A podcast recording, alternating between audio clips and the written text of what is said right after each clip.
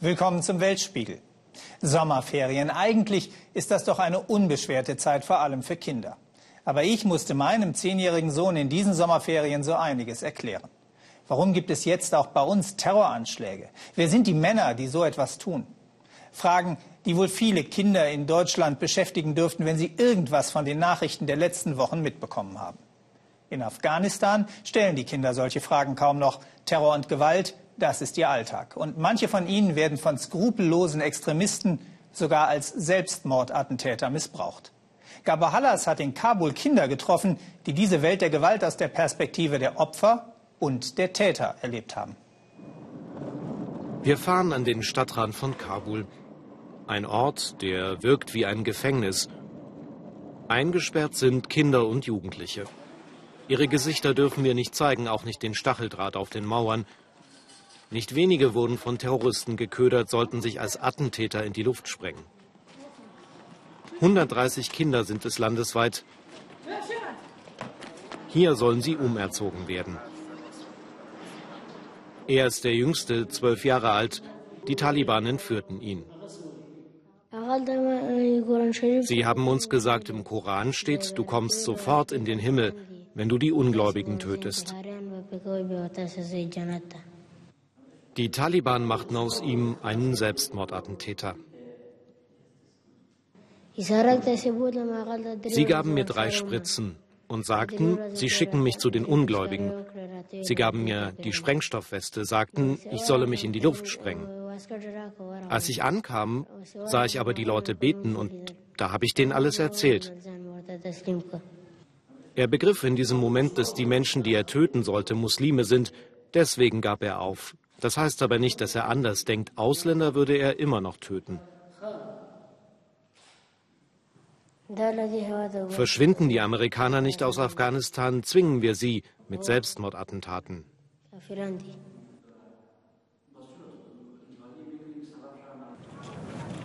Kinder werden schnell hineingezogen in den Krieg. Auch Niaswali ist zwölf, er musste mit seiner Familie fliehen. Und jetzt sucht er, was brauchbar ist, im Müll. Dabei sollte er lieber schlafen, denn gerade erst geht die Sonne auf über Kabul.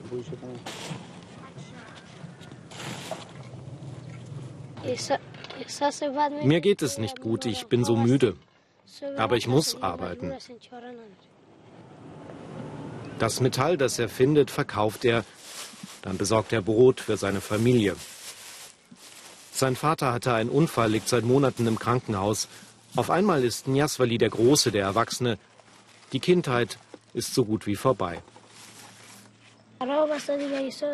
Klar ist das ein schlechter Job. Meine Mitschüler würden den Müll nicht einmal anfassen.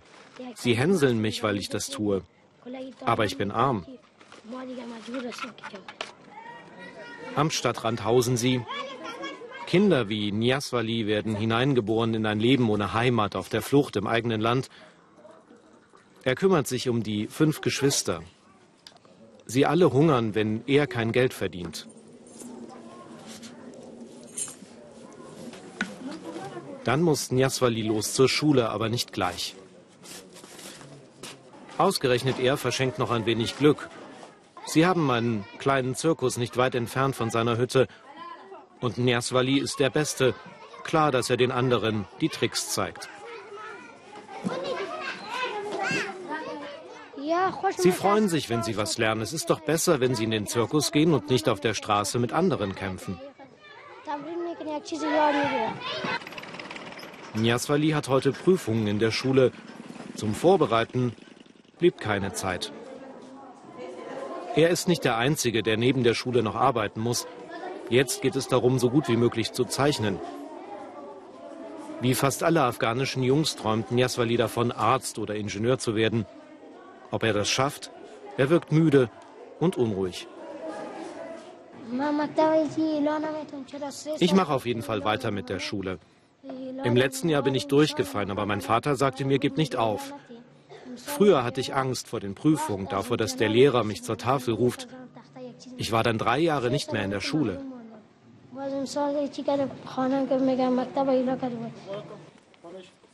Am besten kann er Kunststücke. Niaswali holt sich Kraft im Kinderzirkus von Kabul. Eine kleine, friedliche, eingezäunte Welt. Wie sehr er das genießt, verrät sein Gesicht. Ja, das ist schon schwer, aber nicht für mich. Ich habe das oft gemacht. 2002 haben sie den Zirkus gegründet, da war Niaswali noch gar nicht geboren. Sie wollen Konflikte lösen, indem sie jonglieren, lachen und das weiter in die Welt tragen. Jeder kann beim Zirkus mitmachen. Das kostet auch nichts. Und wer nicht kommt, ist selber schuld. Niaswalis Eltern wussten erst nicht, was das soll mit dem Zirkus, denn ihr Sohn muss durch die halbe Stadt, wenn er vom Training kommt. In Kabul kann jeder schnell zur falschen Zeit am falschen Ort sein. Auch Niaswali war einmal ganz nah, als sich ein Terrorist in die Luft sprengte.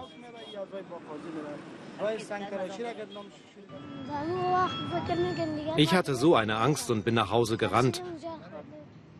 Ich sah Körperteile herumliegen und den toten Attentäter. Das war grausam. Ich konnte zwei Tage lang nichts essen.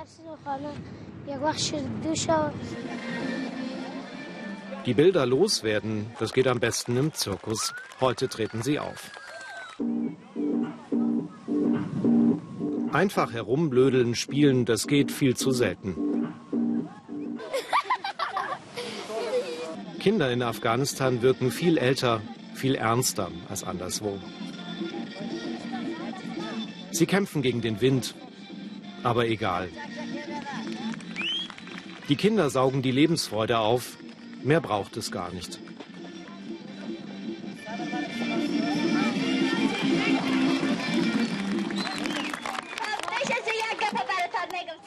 Den Jungs hinter Mauern und Stacheldraht bleibt das verwehrt. Ihnen wurde die Kindheit gestohlen. Fußball? Davon will er nichts hören.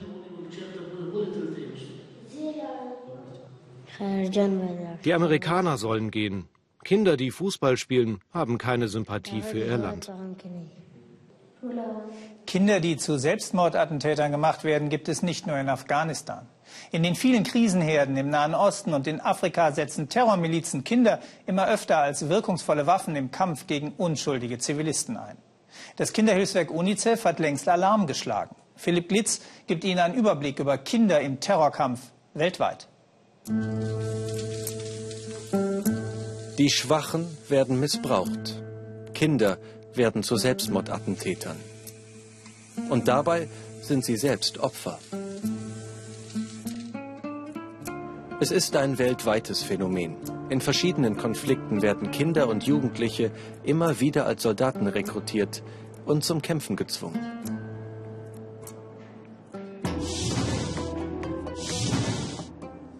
»44 Kinder gingen laut UNICEF 2015 als Selbstmordattentäter in den Tod, alleine in Afrika.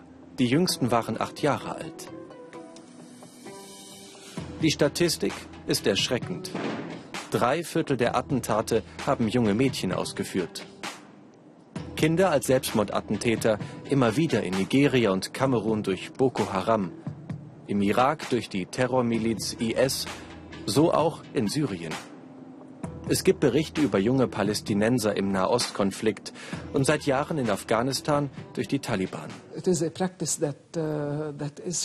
das ist eine abscheuliche Praxis. Kinder sollten in keiner Weise durch eine der bewaffneten Gruppen für ihre Zwecke benutzt und missbraucht werden. Dutzende Jugendliche hat auch die Terrormiliz IS zuletzt als Selbstmordattentäter in den Tod geschickt. Das geht aus einer US-Studie hervor. Die Zahl steigt kontinuierlich. Im Januar 2015 wurden demnach sechs Minderjährige als Selbstmordattentäter eingesetzt. Ein Jahr später bereits elf. Das Leid der Kinder ist grausame Strategie der Terrorgruppen. Wir wurden geschlagen und gefoltert. Wir mussten mit Waffen schießen. Ich werde derjenige sein, der euch schlachten wird, o Ungläubige. Die Kinder werden in Propagandabildern zu Ikonen stilisiert und sollen so Radikalisierung verstärken.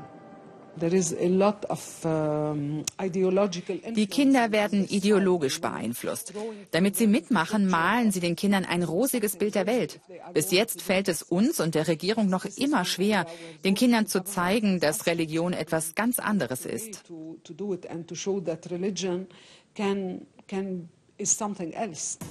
Experten schätzen, dass fast jeder fünfte Anschlag von einem Kind ausgeführt wird. 19 Prozent. 18 Prozent sind Frauen. Und fast die Hälfte der Attentäter sind Männer. Für Kinder, die den Terrorgruppen entkommen, gibt es kaum Beistand. Sie werden in ihrer Gesellschaft verurteilt. Uh, Deswegen unterstützt UNICEF Projekte, bei denen Kinder gemeindebasiert geschützt werden, um ein System in den Gemeinden zu schaffen, sodass am Ende die Menschen selbst die Kinder vor den Verlockungen schützen.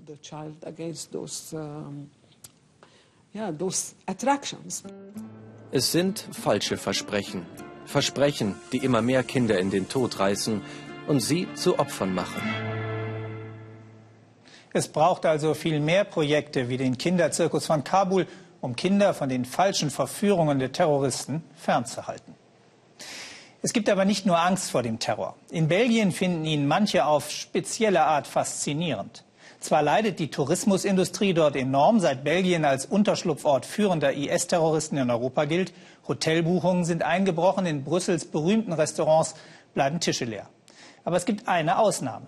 Ausgerechnet der Brüsseler Stadtteil Molenbeek, der als Terrornest schlechthin gilt, zieht neuerdings Touristen an. Ist das schauriger Sensationstourismus oder echtes Interesse an diesem inzwischen weltweit berühmten Stadtteil? Bettina Scharkus ist mit auf Molenbeek-Tour gegangen. Wo früher niemand hingeschaut hat, schlendern jetzt Touristen. Stadtführer Erik Nobles bietet Rundgänge an durch das berüchtigte Molenbeek er bekommt Anfragen aus aller Welt. Leute lieben es doch ein bisschen, ein bisschen Angst zu haben. Sicher von Sachen, die nicht gefährlich sind. So ein bisschen Horrortourismus gibt es. Äh, ich habe in diesem Teil, Stadtteil äh, von Brüssel, viel mehr Führung bekommen. Das ist so das neue Viertel, wo man sein will. So Horrortourismus. Führung durch das Terrornest. Terrornest, so haben die Medien Molenbeek getauft. Inga aus Polen oder Ali aus Italien wollen es kennenlernen.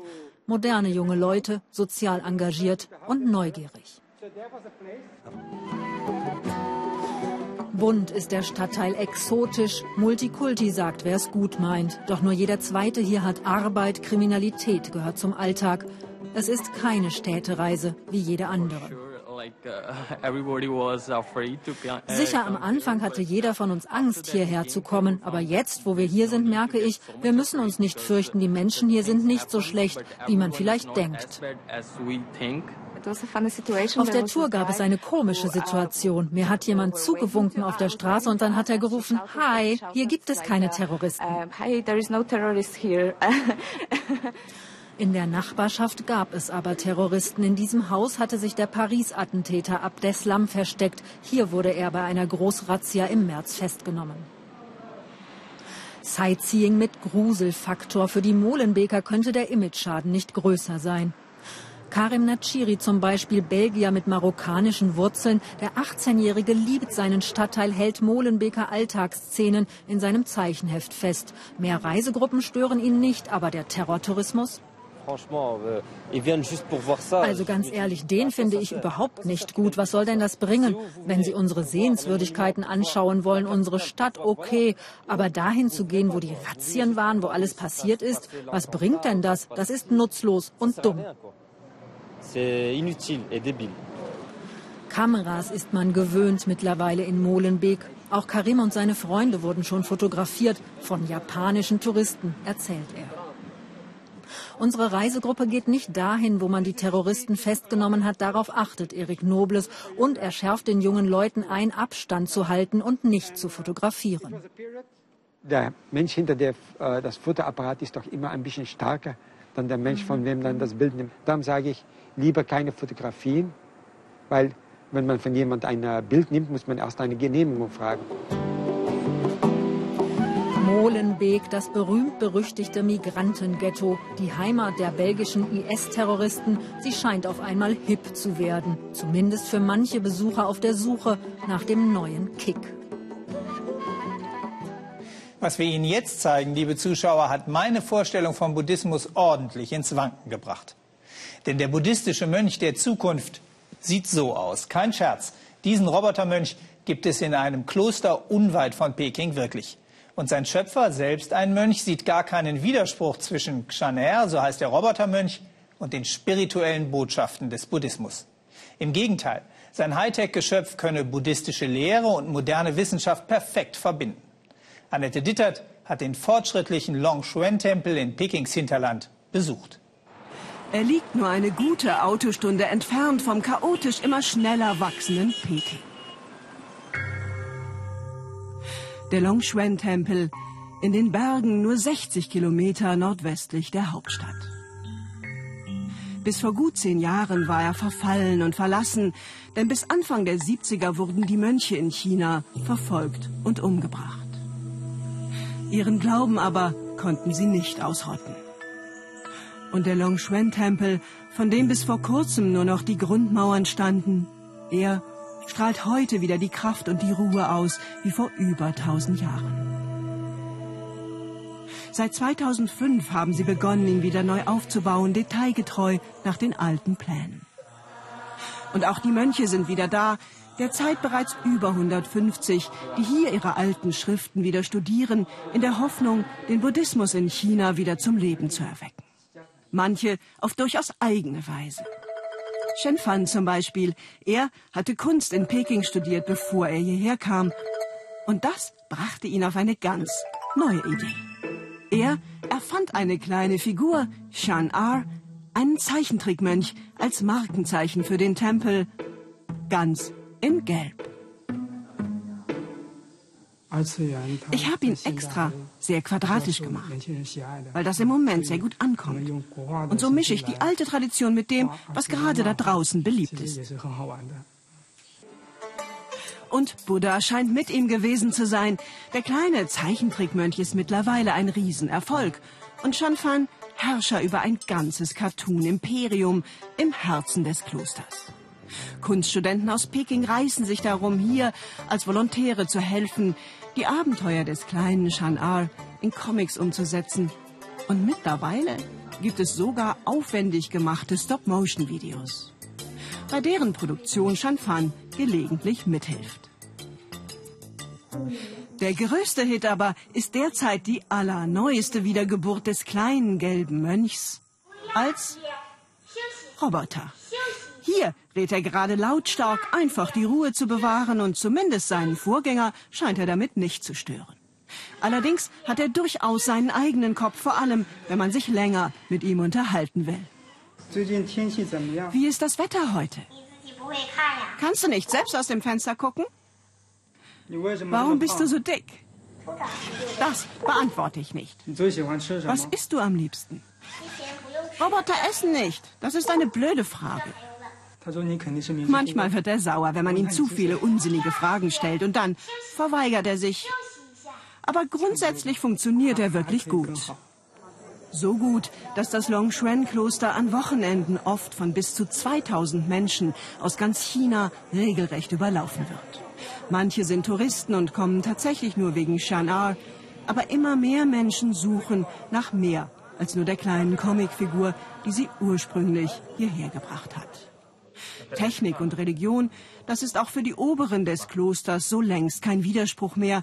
Denn seit die chinesische Regierung das Klosterleben wieder zulässt, versuchen sie alles, um die Menschen im Land zu erreichen, die sie brauchen, meint Shenrang, heute mehr denn je.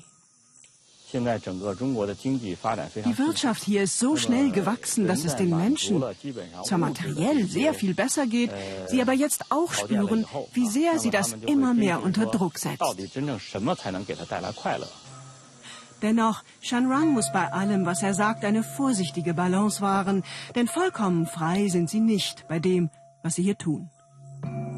Im Vorstand des Longshuan-Tempels sitzen wie in allen buddhistischen Klöstern in China auch Mitglieder der Regierung, die sehr genau beobachten, was hier geschieht.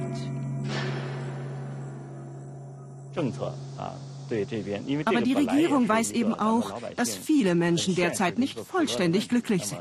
Deshalb lassen Sie uns machen und unterstützen uns auf diese Weise. Das ist sehr wichtig für uns. Das heißt, man will ein wenig den Druck aus dem Kessel lassen, solange man von oben im Blick hat, was geschieht.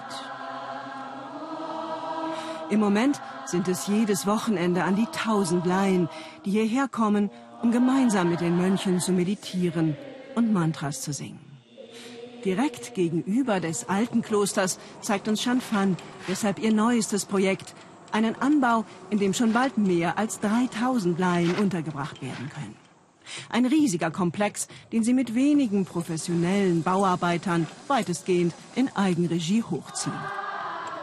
Denn bislang müssen die Besucher nach ihren Meditationen oft noch lange Strecken zurück in ihre Heimatstätte fahren. Und immer mehr, die ursprünglich wegen Shan-Ar, des kleinen Robotermönchs hierher gekommen sind, wollen nun gerne länger bleiben. Seit ich das erste Mal da war, hat all das hier meine Seele ganz tief berührt. Das Wissen der Mönche ist wie ein riesiger See und davon möchte ich mehr lernen. Der Urheber dieses ganzen Rummels, Shanfan, bekommt von all dem nur wenig mit, aber es macht ihn froh, dass sein Tempel nun so viele Menschen dort draußen erreicht. Es verändert die Menschen, wenn sie hierher kommen. Ihre Herzen und ihr Denken. Dinge, vor denen wir da draußen Angst hatten, scheinen überwindbarer. Ich fühle mich klarer, seit ich hier bin. Und einfach sicherer. Nachwuchssorgen dürften sie also vorerst nicht mehr haben. Und auch Shan R soll übrigens bald in zweiter Generation in Serie gehen. Der chinesische Buddhismus erscheint dabei, sich seinen festen Platz im Land wiederzuerobern. Schlussfrage von uns? Ob Shanfan jemals Angst hat, sein Robotermönch werde ihn und seine Kollegen ablösen in der Zukunft? Meinen Sie?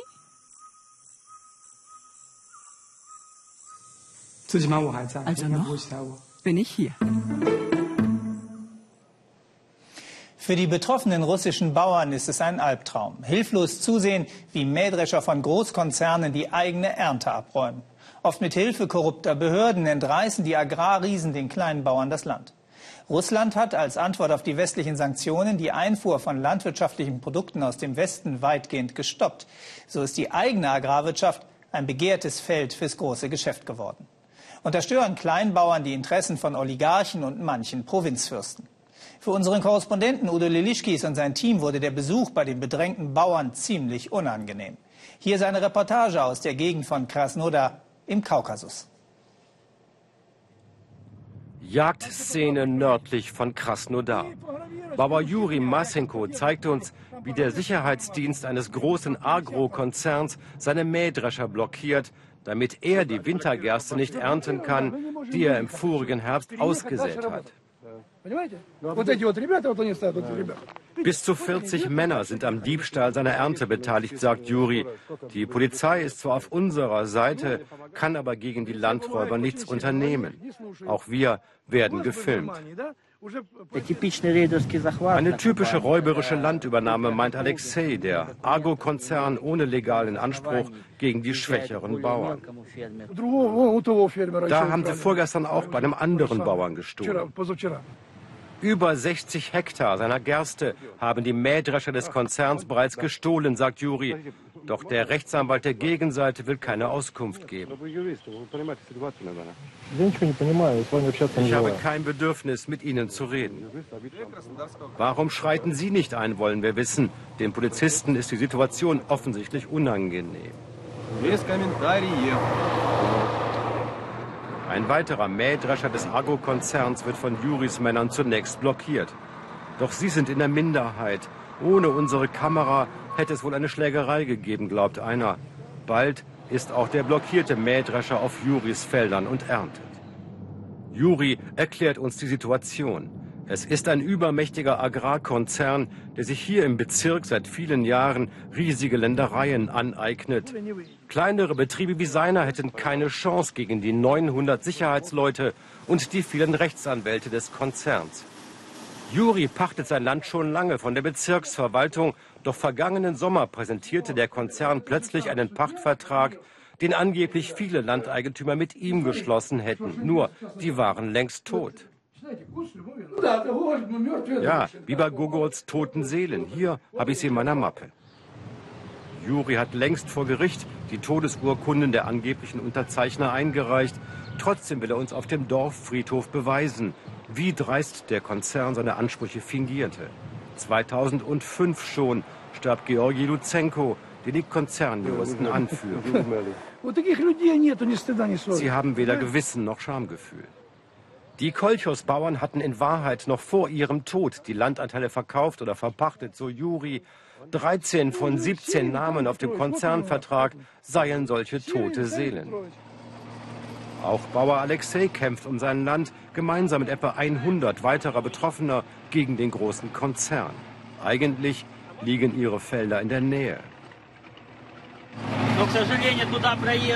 Doch leider gibt es keine Zufahrt mehr dorthin, denn die öffentlichen Straßen hat der Konzern von Makarewitsch mit Hilfe der Bezirksverwaltung privatisiert. Und jetzt lassen sie die Bauern da nicht mehr durch.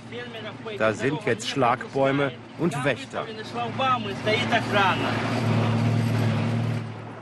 Das ist der Kleinbauer André. Seine Kühe stehen seit Jahren schon in Ställen. Ihre Pferdezucht musste die Familie vollständig aufgeben. Ich habe kein Weideland mehr. Aber sie hatten doch welches. Ja, aber sie haben es mir weggenommen. 2010. Heu füttern statt weiden. Auch dieser Bauer, so Alexei, ist Opfer des großen Landraubs im Kuban geworden. Durch Konzerne, Justiz und Behörden gemeinsam. Die Behörden tun alles, um kleinere und mittlere Unternehmen zu zerstören, sodass nur Agrarkonzerne übrig bleiben und die keine Konkurrenz haben. Die Bauern schalten sie vollständig aus. Denn die können keine Schmiergelder an die Beamten zahlen. Aber die großen Unternehmen arrangieren sich und zahlen, sodass man sie in Ruhe lässt. Seinen großen Kuhstall hat André noch. Das dazugehörige Land, etwa 12 Hektar, hat ein ranghohes Mitglied der Justizverwaltung für sich beansprucht, so André. Sein Rechtsanwalt war teuer, aber erfolglos. Der Kleinbauer fühlt sich ohnmächtig und ausgeliefert. Ich bin doch nur ein arbeitender Bauer. Ich habe nur die Kühe und meine Kinder, die außer diesem Elend noch nichts gesehen haben.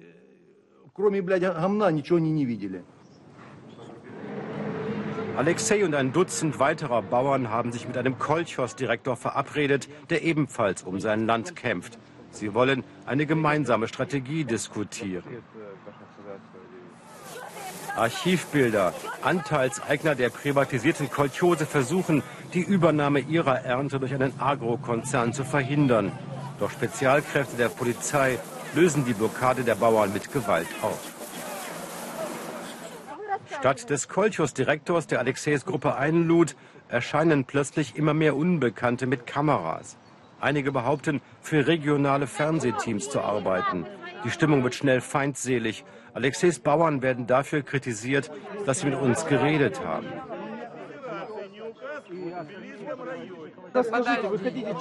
Wollt ihr eure Probleme mit Hilfe des deutschen Fernsehens lösen? Das ist doch unser Haus. Aber hier wird doch nichts für uns getan. Das Dorf wird zerstört, das Land ausverkauft. Die Gesetze gelten nicht. Doch die Provokateure fordern dann sogar uns zu erschießen. Ja, erschießen, deutsches Fernsehen. Wegen euch haben sie für uns Olympia gesperrt. Ein Plakat haben sie mitgebracht, auf dem Alexei als Schwein bezeichnet wird, auf Deutsch. In einem Café erklärt Alexei uns, wieso seit Tagen jedes unserer Interviews im Voraus bekannt zu sein scheint.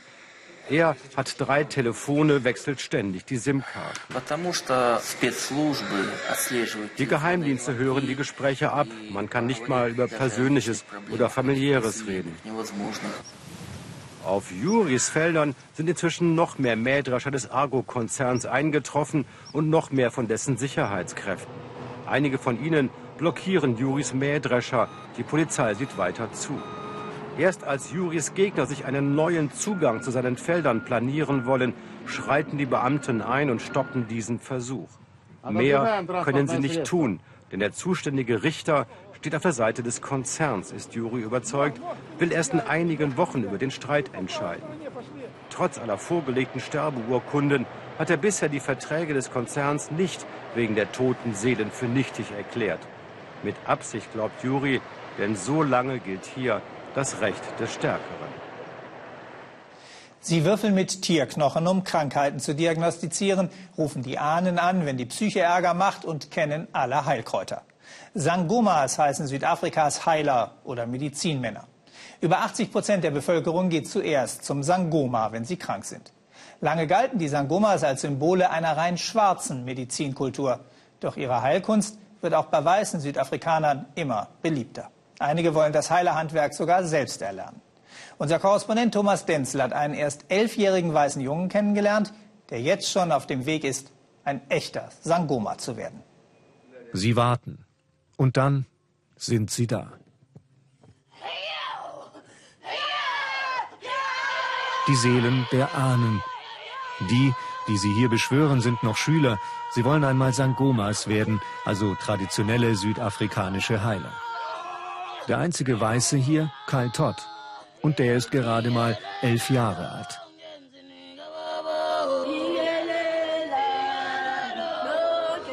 Seine Ferien verbringt der Junge in der Sangoma Akademie in einem Township bei Pretoria. Er sei einer der begabtesten Schüler, heißt es. Selbst bei den Nachbarn hat sich das schon herumgesprochen. Samkelo Medleleni will sich die Zukunft vorhersagen lassen. Kyle wird sie aus den Knochen lesen.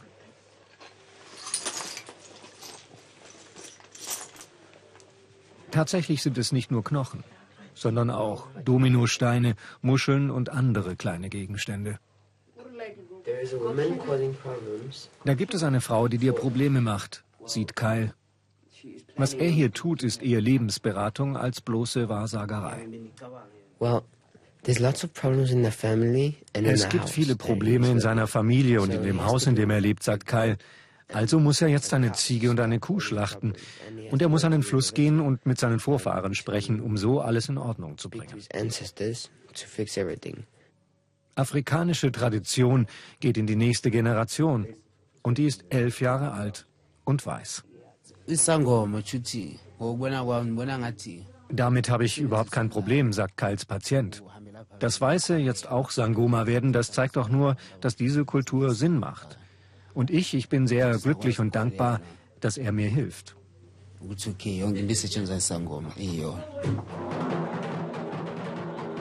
Kai Todd ist nicht der einzige weiße Sangoma in Südafrika. Aber dass er erst elf ist und Erwachsene berät, das ist schon außergewöhnlich. Viele Dinge aus der Erwachsenenwelt erlebe ich natürlich nur in Gedanken. Aber das ist so, als wenn sie mir wirklich passieren. Autofahren zum Beispiel würde ich auch mal gerne. Aber das darf er in seinem Alter natürlich noch nicht. Seine Freizeit verbringt er mit seinen Geschwistern. So sieht Kals Leben aus. Das eines ganz normalen weißen südafrikanischen Jungen. Sein Vater arbeitet als Techniker im Bergbau. Die ganze Familie gläubige Christen.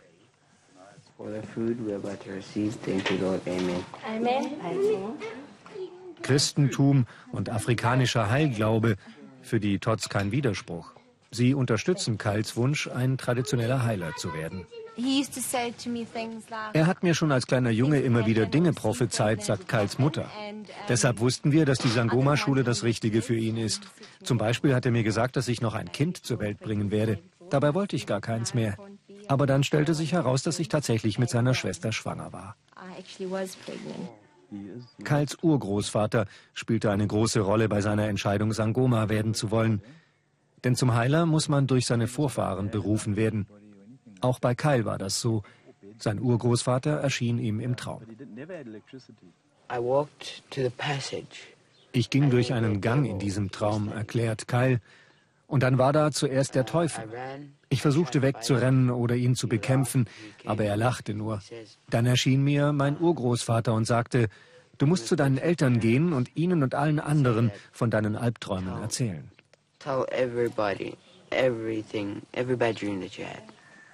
Dann war es Kals Vater, der die Familie schließlich mit der schwarzafrikanischen Kultur in Verbindung brachte. Er hatte unerklärliche Schmerzen im Rücken, den Beinen und in der Lunge, und kein Arzt konnte ihm helfen. Die Frau unseres Pastors brachte meine Frau Chantal und mich schließlich zu einem traditionellen Heiler namens Baba Soli, sagt Kals Vater. Während die Schulmediziner keinen Rat wussten, hat mich dieser Sangoma nur einem Tag geheilt. Baba Soli und ich sind dann Freunde geworden. Und als Kyle ihm seine Träume erzählte, sagte er, das sind genau die Träume, die man hat, wenn man ein Sangoma werden muss. And Solly said, well, those are the dreams of becoming a Sangoma. Seitdem ist er Kyles Mentor. Baba Solly, der Leiter der Sangoma Akademie. Heute ist ein großer Tag für Kyle. Er ist angespannt, denn heute soll er zeigen, dass er den traditionellen Tanz der Sangomas beherrscht. Ich wusste sofort, dass er all das kann, sagt Kyles Lehrer. Vieles musste ich ihm gar nicht beibringen, zum Beispiel die Knochen zu lesen. Als er zu mir kam, war gerade ein Patient da und ich sagte, Kyle, lies doch mal du die Knochen. Er hat es einfach so getan und es genau richtig gemacht. Er ist der begabteste Schüler, den ich je hatte. Plötzlich geschieht etwas Unerwartetes. Kyle wehrt sich, will sich für den Tanz nicht einkleiden lassen. Schließlich führt man ihn weg, humpelnd. Später erklärt uns Kyle, der Geist seines Urgroßvaters sei in ihn gefahren und der habe als alter Mann sein Bein nachgezogen. Das passiere Kyle immer wieder, sagen uns die Leute hier, weshalb er sich als Sangoma auch nicht Kyle Todd nennt, sondern Frank Marshall, nach dem Namen seines Urgroßvaters. Es dauert eine halbe Stunde, dann hat sich Kyle wieder gefangen und nun zeigt er, was er gelernt hat.